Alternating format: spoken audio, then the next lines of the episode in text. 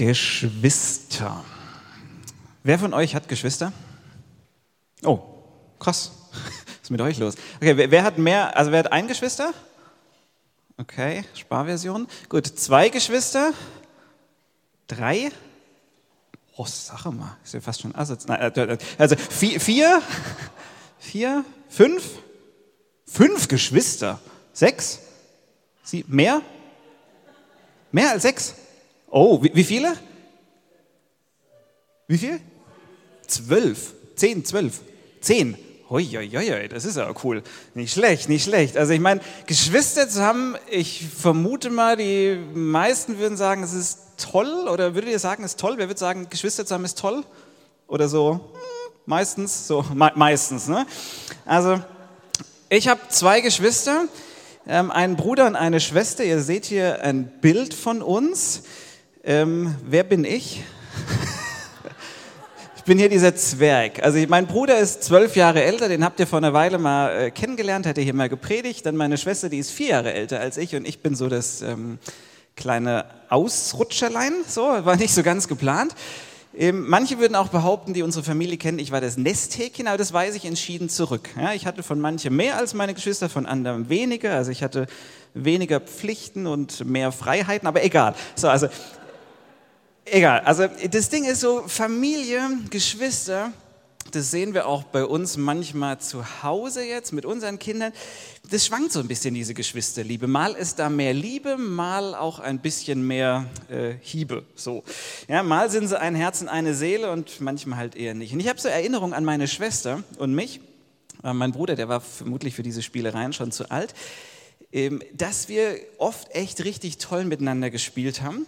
Ähm, ich habe aber auch die Erinnerung daran, dass meine Schwester Sandra mich manchmal bitterböse gereizt hat und mich so lange geärgert hat, bis ich mir als armer kleiner Junge nicht mehr anders zu helfen wusste, als sie einfach mal so ein Buschel Haare rauszureißen. So. Und dann, wer hat den Ärger gekriegt? Ja, so ich. Ich habe immer den Ärger. Ich hab, das ist echt so eine Kindheitserinnerung. Also Sandy, falls du das irgendwann mal hören solltest online, hab dir, hab dir vergeben, aber gerade so nur.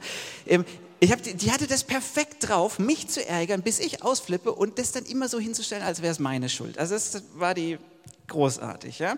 Also es mit Geschwistern ist nicht immer so leicht. Jeder muss irgendwo seine Nische finden und meine, bei Geschwistern ist halt auch immer so ein bisschen Konkurrenz im Spiel. Ja? Wer ist toller und wer nicht? Ich meine, das war jetzt bei uns schnell geklärt. Aber egal. So.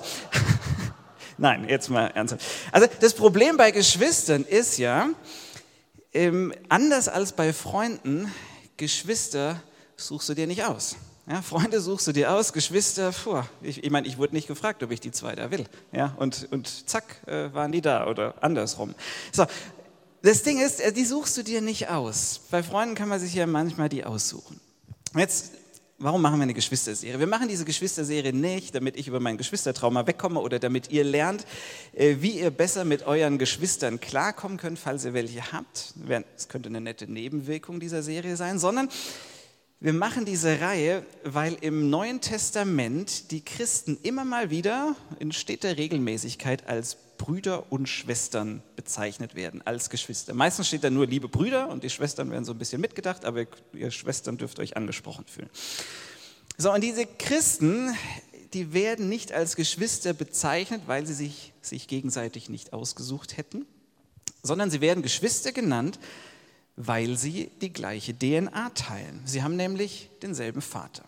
Und wir heute hier, wir sind Geschwister, weil wir den gleichen Vater im Himmel haben. Und eigentlich sollte unsere DNA oder unsere DNAs, die sollten die DNA des Vaters widerspiegeln. Und wir machen heute so ein bisschen einen Vaterschaftstest.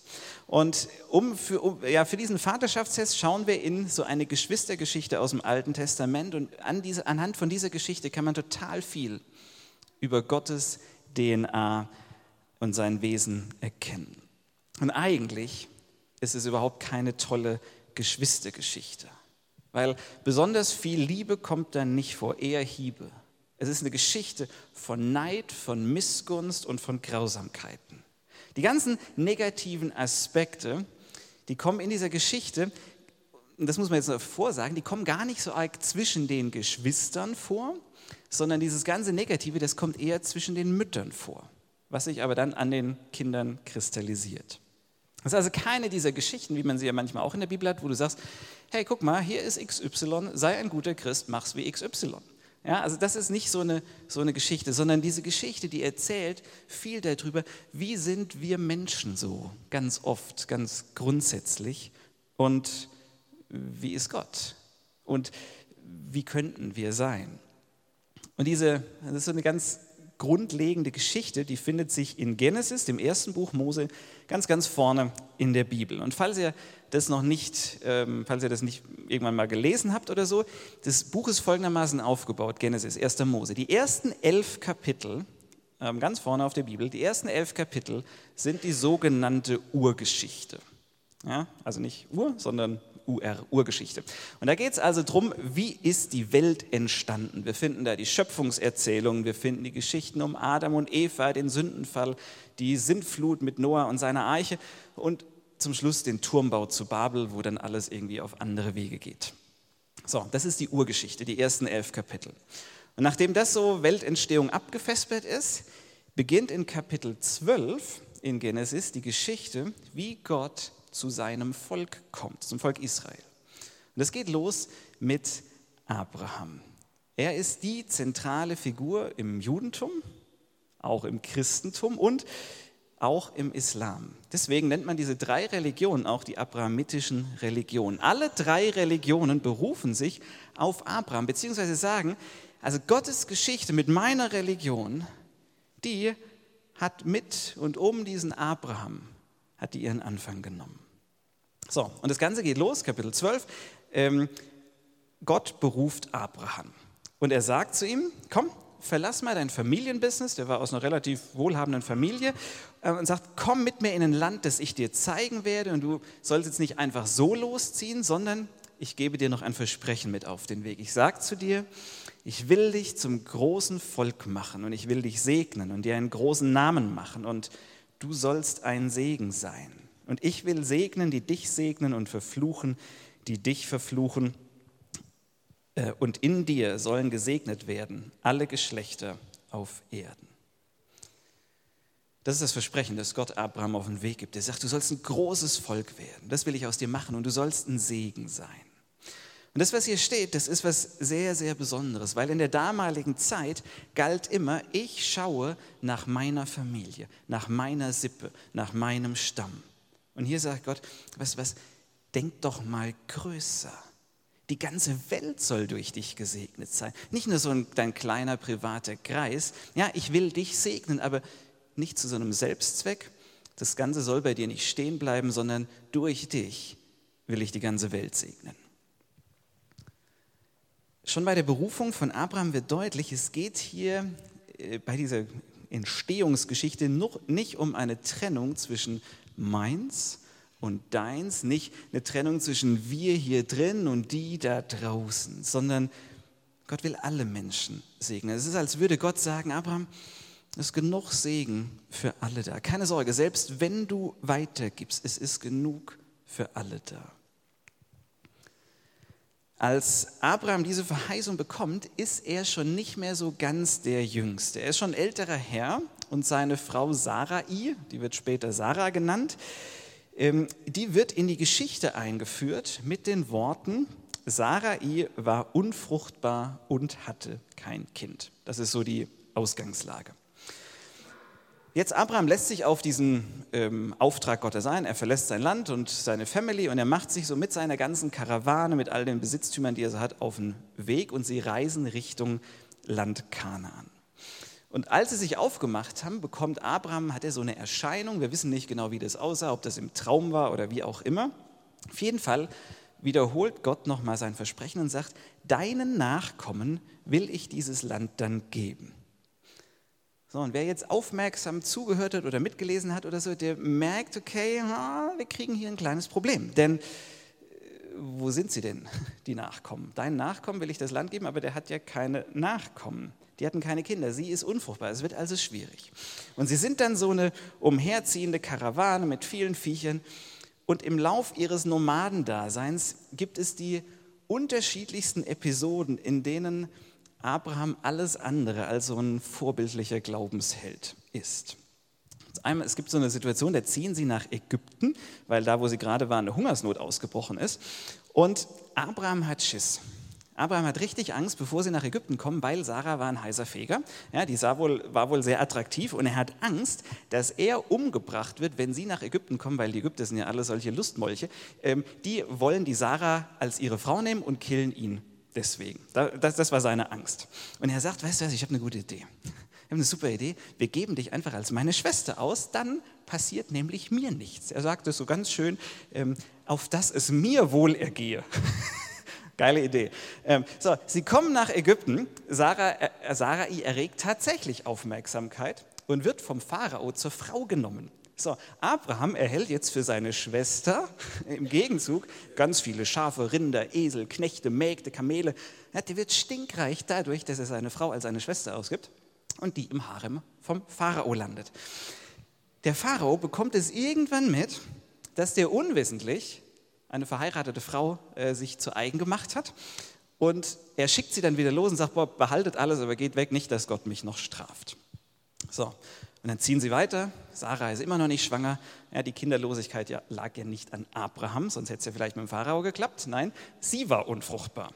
Ja, und so eine Angsthasennummer, die macht er nicht bloß einmal, der Abraham, unser toller Glaubensvater, das Ganze macht er sogar nochmal. Und wenn man sich diese Geschichte so am Stück durchliest, ich empfehle euch das mal, lest die mal so am Stück durch oder hört die euch mal an. Es gibt so schöne Bibel-Apps, da kann man sich das einfach vorlesen lassen. Das ist total cool. Wenn man das durchliest oder durchhört, denkst du so, ganz ehrlich, ich meine, das ist unser Glaubensvater. Das ist der, den Gott erwählt hat. Ich meine, gab es niemand Besseres? Was war das für ein Sauhaufen? Ja, gab es niemand, der geeigneter gewesen wäre? Diese Geschichte, die sagt viel über Gott aus. Denn Gott erwählt Menschen nicht, weil sie so toll sind oder weil sie alles richtig machen. Und er lässt Menschen auch nicht fallen, wenn sie es irgendwann auf dem Weg verbocken. Und falls du dich immer mal wieder fragst, sag mal, ich und Gott, kann das passen? Das, was ich, wie nicht, so wie ich mich sehe, bin ich so weit weg. Kann der überhaupt mit mir was anfangen? Dann wäre so eine Seitennotiz aus dieser Geschichte, ja, das kann er. Wer mit einem lügenden Angsthasen, der seine Frau verhökert und dadurch reich wird und dem es dabei nur um sich geht, wer mit so jemand Geschichte schreiben kann, der kann es mit äh, dir und mir, glaube ich, dreimal machen. Aber das nur so als Randnotiz. So, sie ziehen also weiter und auf ihrer Reise wiederholt Gott immer mal wieder diese Verheißung. Immer wieder gibt es so eine Situation, wo er sagt, ich werde dich zu einem großen Volk machen. Und Abraham glaubt es so irgendwie, aber als so die Jahre ins Land ziehen, irgendwann kommen ihm dann doch Zweifel. Und irgendwann, laut Text, ist er 85, seine Frau 75, immer noch nichts mit Nachwuchs. Und Sarah sagt jetzt, so wisst ihr was, ich nehme das jetzt mal in die Hand. Ja, das, äh, irgendwie müssen wir jetzt nicht mal zu Potte kommen. Und sie sagt zu ihm, ähm, siehe, der Herr hat mich verschlossen dass ich nicht gebären kann. Geh doch zu meiner Magd, ob ich vielleicht durch sie zu einem Sohn komme. Und Abraham gehorchte der Stimme Sarais schweren Herzens. Äh, nächste Folie, schweren Herzens steht da nicht.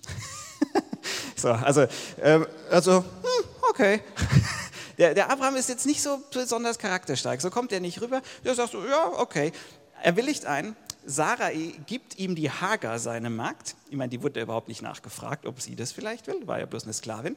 So, er schläft mit ihr, zack, die ist schwanger. Ähm, jetzt wird die schwanger und als die Hagar, diese Sklavin, merkt, hey, ich bekomme ein Kind, meine Herrin aber nicht, fängt die an, so ein bisschen die Sarai zu dissen und sie so ein bisschen abschätzig zu behandeln. Und das kann die Sarah überhaupt nicht ab. Was macht sie? Sie gibt Abraham die Schuld.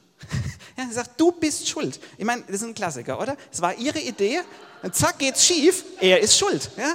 Äh, völliger Klassiker. So. Und er ist wieder so voll der starke Typ und sagt, ah, okay, ist meine Schuld, mach mit ihr, was du willst, sie gehört ja dir. Und dann äh, geschieht Folgendes. Als Sarai sie aber demütigte, und dann fängt die wirklich an, zum Ekel zu werden. Die erniedrigt sie nach allen Regeln der Kunst, sodass die Hagar nicht mehr weiter weiß. Als Sarah sie aber demütigte, da floh Hagar vor ihr. Und die flieht in die Wüste und kommt an so einen Punkt, wo sie nicht mehr weiter weiß. Und da passiert jetzt was, was Spannendes. Und zwar, der Engel des Herrn fand sie an einer Wasserquelle in der Wüste, an der Quelle auf dem Weg nach Schur. Und er sprach, Hagar, Magd Sarais, woher kommst du und wohin gehst du? Und sie sagte, von Sarai, meiner Herrin, bin ich auf der Flucht. Da sprach der Engel des Herrn zu ihr, kehre zu deiner Herrin zurück und demütige dich unter ihre Hände. Das ist seltsam, ne? Also was ich bemerkenswert finde, ist, dass Gott einer ägyptischen Magd nachgeht, einer ägyptischen Sklavin. Die ist in der Wüste und es ist Gott nicht egal. Der geht ihr nach. Und dann wird es noch besser und dann sagt er zu ihr in Vers 10, ich will deine Nachkommen so sehr mehren, dass man sie nicht zählen kann vom Menge. Die Sarai, die, bekommt, äh, die, die Hagar bekommt ein Versprechen von Gott. Und es klingt, ich weiß nicht, ob euch das aufgefallen ist, das klingt ja extrem ähnlich wie das, was Gott Abraham versprochen hat, Abraham und Sarah. Eine große Nachkommenschaft, die du nicht mehr zählen kannst. Auch sie bekommt hier so eine Verheißung. Dann redet er noch weiter und sagt, ähm, sieh, du, wirst, du bist schwanger und wirst einen Sohn gebären, dem sollst du den Namen Ismael geben, denn der Herr hat auf dein Elend gehört. Er sagt ihr, wie soll ihr Sohn heißen? Und in der damaligen Zeit äh, sind Namen nicht einfach nur nett, sondern Namen haben immer die Bedeutung. Und er liefert die Bedeutung sofort mit, der Herr hat dein Elend gehört.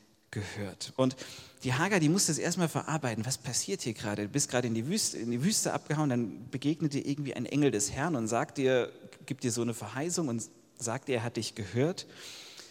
Und dann gibt sie Gott einen Namen. Das ist der nächste Vers, Vers 13. Dann nannte sie den Namen des Herrn, der zu ihr geredet hatte, du bist ein Gott, der mich sieht. Das ist die Bezeichnung, die sie Gott gibt. Gott ist ein Gott, der mich sieht. Und wenn ich irgendwo in der Wüste gestrandet bin, Gott ist ein Gott, der mich sieht. Sie geht zurück, bekommt das Kind. Abraham nennt es wie aufgetragen Ismail und Abraham denkt jetzt, ha, jetzt habe ich meinen Sohn jetzt kann diese ganze Nummer endlich losgehen. Und er sagt zu Gott, weißt du was, Gott, könnte jetzt nicht dieser Ismael der Träger meiner Verheißung sein? Und Gott sagt, nee, du und Sarah, ihr solltet zusammen ein Kind bekommen. Und der wird gesegnet sein. Aber für Ismael, und das wird aus der Geschichte deutlich, Abraham, der, hat's, der mag den Ismael. Der, der mag den eigentlich wirklich gern. Äh, der wird relativ emotional dargestellt. Und er sagt, für Ismael ist auch noch genug da. Auch der wird gesegnet sein, auch der wird zu einem großen Volk werden. Aus dir gehen zwei Völker hervor. Ähm, und so wie ich es am Anfang gesagt habe, die ganze Welt soll durch dich gesegnet werden. Abraham, keine Sorge, bei mir ist genug für alle da. So, jetzt gehen nochmal 13 Jahre ins Land. Abraham ist mittlerweile 99 Jahre alt, Sarai 89 und die haben immer noch kein Kind. Und Gott wiederholt das Versprechen nochmal und diesmal sehr konkret. Und zwar sagt er nicht, irgendwann werdet ihr Nachwuchs bekommen, sondern nächstes Jahr ist es soweit. Ja, nächstes Jahr jetzt wirklich. Und Abraham hört das und lacht. 99. Ähm, Sarai hört das, lacht auch und sagt, und das finde ich wirklich süß, ähm, die sagt, nachdem ich nun alt geworden bin, sollte ich noch Liebeslust haben? Und auch mein Herr ist ja alt. Also auf gut Deutsch heißt das, ey, bei uns läuft schon längst nichts mehr. Ja? Und der ist schon alt. Ich bin gar nicht sicher, ob da noch was laufen kann oder so. Also, ja, da, da geht nichts mehr. So. Und dann ist Abraham 100 und endlich, endlich wird Isaak geboren. Und falls du jetzt heute hier drin sitzt und denkst, ganz ehrlich, mit 100, so, willst du mir das ernsthaft erzählen? Das soll ich glauben. Ich meine, kannst du glauben, musst du aber nicht unbedingt. Es gibt verschiedene Arten, das zu deuten. Manche sagen, ja, der war tatsächlich so alt. Für andere, andere sagen, diese extrem hohen Altersangaben, die sind vielleicht eher metaphorisch gemeint, wie auch immer. Schlussendlich, schlussendlich geht es gar nicht darum, war der jetzt wirklich 100 oder nicht? Oder waren das Mondjahre oder weiß der Geil was? Sondern was dieses Alter auf jeden Fall aussagen möchte, ist, hey, hier, hier ist ein Wunder passiert. Gott hat sein Versprechen eingehalten. Der ist vertrauenswürdig und entgegen jeglicher Erwartung, über jede menschliche Möglichkeit hinaus, ist er zu seinem Wort gestanden. So, jetzt ist endlich Isaak da, der Sohn der Verheißung. Und alle sind happy und dann äh, wächst er auf, so das erste Jahr. Und dann gibt es irgendwann das große Entwöhnungsfest. Das ist, äh, wird gefeiert oder wurde gefeiert, wenn äh, die Kids sozusagen von der Brust weg waren und angefangen haben, feste Speise zu essen, feste Nahrungsmittel zu sich zu nehmen. Und das große Entwöhnungsfest, ähm, wird so beschrieben, dass sie wirklich ein großes Fest feiern und dann beobachtet Sarah den Sohn, nächster Vers bitte, den Sarah sah den Sohn der Ägypterin Hagar, den diese dem Abraham geboren hatte, mit Isaak scherzen. Und das klingt doch eigentlich super. Ja, der große Stiefbruder spielt mit dem Kleinen. Eigentlich ein Traum, so wie sich das Eltern wünschen. Das Ding ist, das Wort, das da im Hebräischen steht, kann man auch mit ärgern übersetzen. Also sie sah ihn, dass er den geärgert hat oder sich ein bisschen lustig gemacht hat. Aber es ist jetzt nichts wirklich furchtbar Schlimmes. Eigentlich würde man sagen, ja, das ist ganz normal, ganz normal zwischen Geschwister, Geschwistern. Haben wir alle gemacht, haben wir alle erlebt. Ähm, also zumindest erlebt mit dem geärgert werden. So. Sarah, die hat, die hat aber damit ein Problem und sagt zu Abraham, nächste Folie bitte, vertreibe diese Magd und ihren Sohn, denn der Sohn dieser Magd soll nicht mit meinem Sohn Erbe werden, mit Isaak. Das ist jetzt nicht die typische Reaktion einer klassischen Helikoptermama, die, wenn ihrem Goldschatz so ein Haar gekrümmt wird, sofort einschreitet, sondern Sarah, die ist von was anderem getrieben.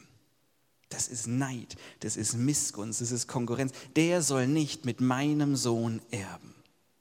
Sarah sieht, hey, wir haben hier eine, nur eine bestimmte Erbmasse und die war zwar nicht klein, aber die soll nicht geteilt werden. Sonst reicht es ja vielleicht für beide nicht. Und was, wenn der was bekommt, dann bekommt ja meiner, mein Sohn weniger. Und mal wieder, finde ich, kommt Sarah nicht so wirklich sympathisch rüber. Aber irgendwie auch so ein bisschen typisch menschlich. Ich meine, ich muss doch gucken, wo ich bleibe. Ich muss das in die Hand nehmen selbst wenn ich dafür manchmal ein bisschen rücksichtslos werden muss. Es geht doch um mich, es geht doch um meine Gruppe, es geht doch um meine Familie, es geht doch um mein Volk. Ich meine, manche der Diskussionen, die wir in der Öffentlichkeit gerade wahrnehmen, haben genau das zum Inhalt. Ja, wenn, wenn die jetzt auch noch kommen, dann haben wir ja nichts mehr. Oder wenn die was bekommen, dann reicht es ja für uns nicht mehr oder so. Sie sagt, treib den weg, schick die weg. Und Abraham gefällt es nicht, aber wieder sehr charakterstark sagt er, okay. Und, aber Gott sagt auch zum, weißt du was, es ist okay, schick sie los, ich werde ihn versorgen. Und Abraham gibt ihm noch so ein bisschen Proviant mit und er schickt die beiden, die Hagar und ihren 13-, 14-jährigen Sohn, schickt sie buchstäblich in die Wüste. Kurze Zeit später kommt es, wie es kommen muss. Das Wasser ist alle und Hagar denkt, okay, jetzt, jetzt ist rum, wir werden, wohl, wir werden wohl sterben. Und dann kommt eine wunderschöne Passage. Sie legt ihren im Sterben befindlichen Sohn unter einen Strauch. Also das ist jetzt nicht der schöne Teil. Also sie denkt, der wird jetzt sterben. Sie legt ihn unter so einen Strauch in den Schatten und sie weint. Und dann taucht wieder Gott auf. Und dann heißt es da, Gott aber hörte die Stimme des Jungen. Da rief der Engel Gottes der Hagar vom Himmel zu und sprach, was ist los, Hagar? Fürchte dich nicht. Denn Gott hat auf die Stimme des Jungen gehört dort, wo er ist. Und dann wiederholt, wiederholt Gott nochmal das Versprechen. Er sagt, ihr werdet ein großes Volk werden. Dann versorgt er sie mit allem, was sie brauchen. Und von da an, von diesem Moment an, geht die Lebensgeschichte dieser beiden Halbbrüder, geht die auseinander. Sie gehen getrennte Wege. Isaak wird groß und stark und wird zu so einem weiteren Stammvater des Volkes Israel. Und auch Ismael wird zu einem großen Volk. Er wird nämlich zum Stammvater der arabischen Völker. Wenn man nachschaut, Muslime heute zählen Ismael quasi als den Vorfahren, als den Sohn Abrahams, der ihr Volk ähm, sozusagen und auch ihre Religion schlussendlich mit oder der zugrunde liegt. Ja, und die beiden gehen so getrennte Wege. Das ist eine komische Geschwistergeschichte. Hat mit Geschwisterliebe nicht so arg viel zu tun. Ich meine, diese, diese beiden Geschwister haben ja fast nichts miteinander zu tun. Es ist ja eher so eine Geschichte von zwei konkurrierenden Müttern, die sich gegenseitig das Leben schwer machen. Wobei die Mütter auch nicht die Hauptperson sind nicht der Fokus sind. Denn eigentlich, eigentlich ist es doch eine Geschichte, soll diese Geschichte doch zeigen, wie kommt Gott zu seinem Volk. Ja, am Anfang, elf Kapitel, wie entsteht die Welt und ab dann geht es los, wie kommt Gott zu seinem Volk. Das soll diese Geschichte zeigen. Und eigentlich, Eigentlich müsste es in dieser Geschichte viel mehr um Isaak gehen. Er müsste die Hauptfigur sein. Interessanterweise geht es mehr um Ismael als um Isaac. Immer und immer wieder wird das Versprechen an Isaak wiederholt. Hagar bekommt immer wieder zu hören, ich werde den zum großen Volk machen. Alles gut, ich versorge. Ich werde ihn segnen. Isaak ist der Erwählte, der Berufene, aber der Scheinwerfer, der Scheinwerfer Gottes richtet sich immer wieder auch auf Ismael. So, was hat uns diese olle Geschichte zu sagen? Ich glaube, es ist nicht einfach nur eine paar tausend Jahre alte Geschichte, aus der wir halt was lernen können oder es auch lassen können oder halt auch nichts lernen können. Weil die Personen in dieser Story, die ereignen sich alle nicht so wirklich als Vorbilder. Es geht, glaube ich, mehr in dieser Geschichte darum zu sehen, wie sind wir Menschen. So ganz grundsätzlich tief in uns drin und wie ist Gott. Und ich weiß nicht, ob ihr das auch kennt oder ob ich das bloß bei mir so wahrnehme, aber diese Sorge, zu kurz zu kommen, die ist schon so ein, die kann ein ganz schön starker Treiber in unserem Leben sein. Zu kurz zu kommen in der Familie, zu kurz zu kommen in der Partnerschaft. Komme komm ich auch zu meinem Recht oder geht es immer nur um? Zu kurz zu kommen im, im Job. Ey, warum ist der befördert worden und ich nicht? Zu kurz zu kommen in Gemeinde. Warum darf die das und nicht ich? Warum wurde ich nicht dafür gefragt? Zu kurz zu kommen finanziell. Ey, warum haben die schon wieder ein neues Auto und ich nicht? Diese Sorge, zu kurz zu kommen, ist was zutiefst menschlich ist. Aber ich glaube, wir müssen schauen, uns bewusst sein und schauen, ey, was macht das mit uns? Was lassen wir dieses Gefühl mit uns machen? Und da wird es nächste Woche nochmal stark in unserer nächsten Geschwistergeschichte drum gehen, wie wir mit diesem hässlichen kleinen grünen Monster, was ich behaupte mal in jedem von uns so ein bisschen irgendwo wohnt, ähm, was da schlummert, wie wir mit dem umgehen, wenn das immer mal wieder rauskommen will. Und wie das mit einem Gott zusammenpasst, der mehr als genug für alle hat, der nicht einen Sack voll Segen hat und jetzt hat er den hier da drüben ausgegossen, dann ist für euch leider nichts mehr da. Nee, sondern der sagt, ich habe genug für alle da. Aber darum wird es wird es nächste Woche gehen. Was ich heute raus will, ist was anderes. Und ich habe ja gesagt, dieser Text ist einer wirklich der Grundlagentexte, die unsere Religion begründen. Hier sehen wir Gottes DNA. Und wir als seine Kinder, als Geschwister, wir sollten die widerspiegeln. Und was hier zentral zum Vorschein kommt über Gott, ist das Folgende. Und zwar, Gott ist ein Gott, der sieht und hört. Gott ist ein Gott, der sieht und hört. Und das in einem positiven Sinn, nicht in diesem negativen. Kennt ihr dieses, wer von euch kennt dieses Kinderlied? Pass auf, kleine Hand, was du tust. äh, pass auf, kleines Auge, was du siehst, denn der Vater im Himmel haut dir auf die Finger oder so ähnlich. Also der sieht alles und, und haut dich dann. Also nicht in diesem Sinn ist Gott ein Gott, der sieht und hört. Nicht so Big Brother-mäßig, sondern Gott ist ein Gott, der gerade die sieht und hört, die übersehen die überhört werden. Das Kind einer ägyptischen Sklavin sieht und hört Gott. Auch wenn er eigentlich gerade damit hätte beschäftigt sein müssen, sein Volk aufzubauen, hier zu seinem Ziel zu kommen, seinen Plan zu verfolgen. Sieht und hört er doch und versorgt und trägt und schützt er doch die, die andere gar nicht auf dem Schirm haben, die von anderen in die Wüste geschickt werden. Und ich glaube, wir als City Church, wir müssen uns immer wieder fragen lassen, inwiefern wir diese DNA Gottes, inwiefern wir das Wesen Gottes widerspiegeln, inwiefern bei uns Menschen gesehen werden, sie gehört werden. Nicht nur die Lauten und die Rampensäue, sondern auch die, die man halt so leicht übersieht und überhört. Inwiefern wir eine Kirche sind, die sieht, nicht nur die coolen und hippen, sondern auch die anderen. Nicht nur die, die uns was bringen, sondern die, die uns vielleicht manchmal ganz schön was kosten. Wir haben vor, ich glaube jetzt anderthalb Jahre, haben wir einen Visions- und Werteprozess gemacht, wo wir versucht haben, auf den Punkt zu bringen, wer sind wir und wer wollen wir sein. Und zumindest auf dem Papier taucht es bei uns auf, zum Beispiel in unserem Wert 4, Gastfreundschaft. Der lautet, wir wollen, dass Gäste zu Freunden werden bei uns und Heimat finden. Und da gibt es noch einen Wert 5, Freiheit, der hängt da eng mit zusammen. Jeder ist willkommen und geschätzt. Vielfalt und Unterschiedlichkeit betrachten wir als Bereicherung. Das ist etwas, das wollen wir hier in der City Church leben. Und ich weiß nicht, wie euch das geht, ob ihr das hier erlebt habt oder ob ihr das erlebt. Und manche von euch würden vielleicht sagen, ja, ja, das äh, stimmt so, das passiert mir. Hier kann man schnell andocken, ähm, man bleibt nicht lang einsam in der Ecke stehen. Es gibt eigentlich immer Leute, die mir versuchen, irgendwie helfen, hier anzukommen und so weiter. Ja, ich erlebe das, dass ich hier geschätzt werde, dass jeder geschätzt wird, unabhängig von seiner Herkunft, von seiner Orientierung, was auch immer. Hier wird Uniformität nicht so groß geschrieben, sondern jeder ist herzlich willkommen, freie Entfaltung von jedem. Vielleicht erlebst du so. Vielleicht sagst du aber auch, naja, ganz ehrlich, habe ich hier so ein bisschen anders schon erlebt. Es ist gar nicht so leicht, es reinzukommen oder so.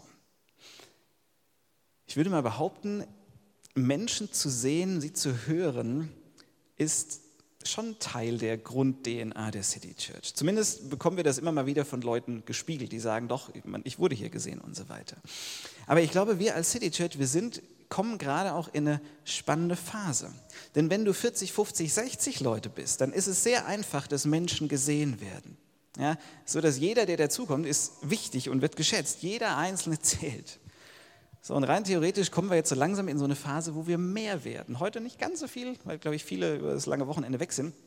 Ähm, aber wir wachsen, haben öfter mal über 100 oder Richtung 100 Leute im Gottesdienst und mehr.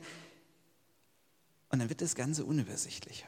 Da gehen Leute leichter unter. Es kann passieren, dass Einzelne untergehen. Und das wollen wir nicht, aber das kann vorkommen. Und wenn das passiert, dann tut uns das echt leid. Und dann hat er einfach auch das Welcome-Team seinen Job nicht gemacht.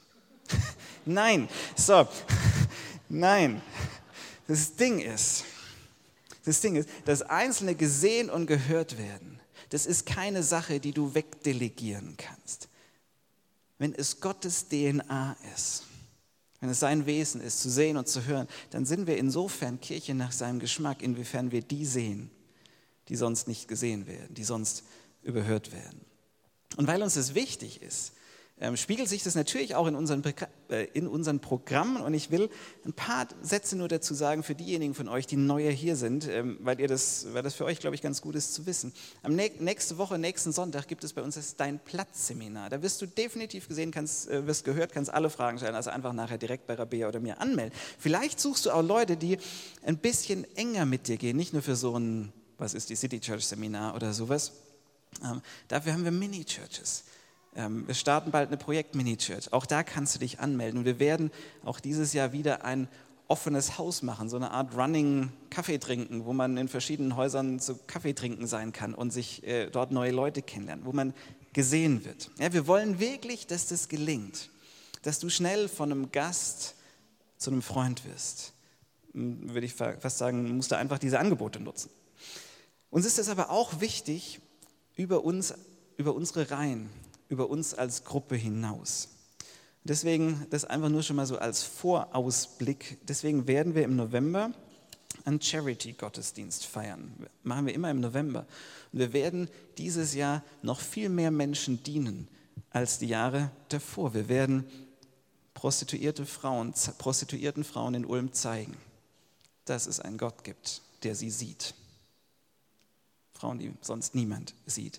Wir werden Kindern, die nie Weihnachtsgeschenke bekommen, weil sie aus so finanziell schwachen Hintergründen kommen, werden wir 50 Kindern dieses Jahr das erste Mal Weihnachtsgeschenke, die werden das erste Mal ein Weihnachtsgeschenk bekommen.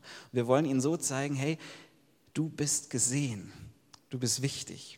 Wir werden Obdachlose, die, kennt ihr diese Plakatkampagne Unerhört, die, die Obdachlosen, so lila Plakate, Menschen, die man, auf die man nicht hört, denen wollen wir dieses Jahr auch wieder dienen, ähm, um ihnen zu zeigen, ihr seid Teil. Ihr, ihr gehört dazu, ihr seid wichtig. Uns als Gemeinde ist es wichtig, dass wir intern und extern Gottes Wesen zum Ausdruck bringen und die sehen, die sonst nicht gesehen werden, die hören, die sonst überhört werden. Warum ist uns das so wichtig? Ich bin überzeugt davon. Das ist was vom Stärksten, vom Intensivsten, was dir passieren kann wenn du plötzlich merkst, ich bin gemeint. Wenn du plötzlich merkst, ich werde gesehen ich werde gehört. Wenn du merkst, hey, da meint jemand mich ganz persönlich, der ist an mir interessiert. Genau so eine Gemeinde wollen wir immer mehr werden. Aber Gemeinde ist ja eigentlich so ein Sammelbegriff, eine Sammlung von Schwestern und Brüdern. Und man kann viel organisieren. Und das ist gut und deswegen machen wir das auch. Aber letztendlich, ob das hier zur Kultur wird, ähm, wird sich daran entscheiden, inwiefern jeder Einzelne von uns, inwiefern jeder Einzelne von euch das auch tut, inwiefern du die andere siehst, inwiefern du den anderen hörst, ihn willkommen heißt. Sehen und hören. Und vielleicht, vielleicht schenkst du diese Woche mal jemand dein Ohr, der sonst überhört würde. Vielleicht achtest du nachher einfach mal drauf, hey, wer steht hier irgendwo allein und vielleicht gehe ich einfach mal hin. Oder, oder morgen auf der Arbeit, dass du schaust, hey, wer wird morgen eigentlich nicht gesehen und wen könnte ich mal bewusst anschauen und ihm zeigen, dass er gesehen wird. Wenn du das tust, wenn wir das tun, dann sind wir Träger von Gottes DNA, der eben ein Gott ist, der sieht und hört. Und ich meine, wie cool wäre das, wenn durch dich diese Woche Menschen davon begeistert werden, dass Gott sie tatsächlich sieht und dass er tatsächlich an ihnen interessiert ist. Wäre doch ziemlich, ziemlich geil, oder? In diesem Sinne, Gott segne euch. Amen.